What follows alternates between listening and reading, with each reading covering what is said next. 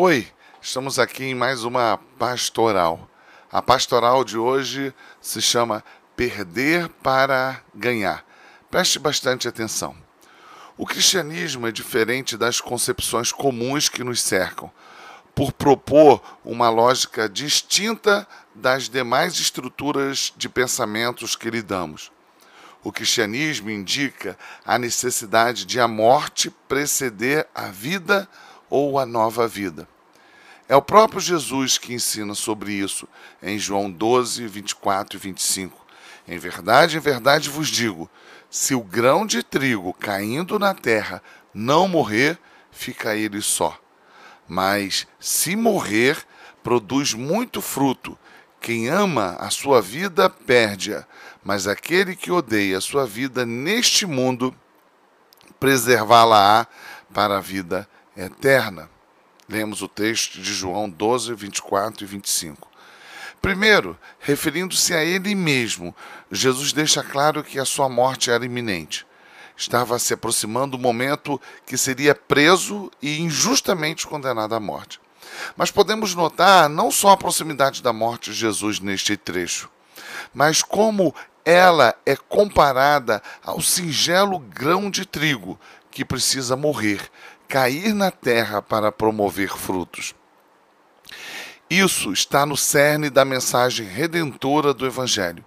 O homem estava morto e era necessário que alguém perfeitamente o substituísse para o reconduzir à vida, a partir da morte substitutiva do grão de trigo. Jesus, sendo o próprio Deus, se fez homem para com como homem poder morrer o Criador de todas as coisas, se fez como grão de trigo que é posto na terra para germinar. Por isso, essa mensagem é linda e incomparável. Ela fala acerca daquele que, sendo todo-poderoso, se rebaixou para se sacrificar por quem não merecia e não somente linda, mas desejada por muitos, pois fala da possibilidade de alguém morrer em nosso lugar. Alguém que pagou nossas dívidas impagáveis diante do Pai.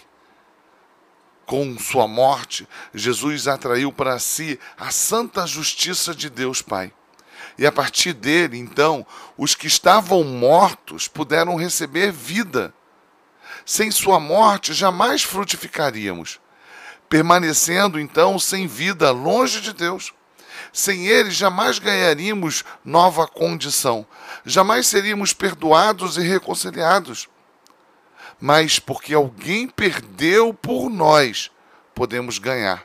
Porque alguém pagou o alto preço com sua morte, então frutificamos em sua ressurreição. O grão morto produziu vida, muitas vidas. Porém, tudo isso descrito é somente parte desse relato. Existe um complemento menos agradável aos nossos olhos, menos desejado e por isso muito mais fácil de ser desconsiderado como parte integrante dessa mensagem ou simplesmente relativizado. É a segunda parte do texto que não se refere a Cristo, mas aos cristãos, seus servos, alcançados por sua morte. A indicação é clara: quem ama a sua vida perde-a, mas aquele que a odeia, que odeia a sua vida neste mundo, preservá-la-á para a vida eterna. Essa frase mostra o que o nosso Senhor espera de cada um de nós. Ele espera, a partir do seu próprio exemplo, ele nos revela com o seu próprio, com a sua própria morte, a necessidade de nós abandonarmos o que era antigo, a velha condição que vivíamos antes de sermos alcançados pela sua graça. Eis então um dilema do cristianismo atual que nós vivemos. Pois queremos a morte substitutiva do Cristo, mas não queremos que isso implique em nossa morte com Ele. Por isso, mantemos comportamentos, hábitos, planos, desejos, padrões, práticas que muito pouco ou nada, muitas vezes, se relacionam com o reino de Cristo e com a sua vontade. Nos mantemos como que tivéssemos ganhado um prêmio da loteria. Neste caso, a salvação pela morte do Redentor, para desfrutarmos neste mundo. A mesma pessoa, só que o ganhador de um prêmio fabuloso, um prêmio incomparável. O problema inicial desse pensamento é que não somos mais a mesma pessoa ao passarmos pela cruz. Éramos antes inimigos e fomos feitos filhos. Estávamos longe e fomos trazidos para perto. Não nos pertencemos mais. Temos um Senhor. Nossa mente e coração precisam ser transformados e tudo, absolutamente tudo em nós deve glorificar a Cristo. Por isso que o apóstolo Paulo diz assim em Filipenses 1, de 21 a 26: Porquanto para mim o viver é Cristo e o morrer é lucro. Entretanto, se o viver na carne traz fruto para o meu trabalho, já não sei o que hei de escolher. Ora, de um e de outro lado estou constrangido, tendo o desejo de partir e estar com Cristo, o que é incomparavelmente melhor. Mas, por vossa causa, é mais necessário permanecer na carne. E convencido disto, diz o apóstolo Paulo, estou certo de que ficarei e permanecerei com todos vós, para o vosso progresso e gozo da fé, a fim de que aumente, enquanto a mim, o motivo de vos gloriardes em Cristo Jesus, pela minha presença de novo convosco. Alcançado pelo grão que morreu, para que ele vivesse, Paulo não vive como vivem os que não conhecem a Cristo. Mas sua vida toda foi ressignificada, toda. Nada vale a pena longe de Cristo. Ah, nada, absolutamente nada. O velho Paulo morreu.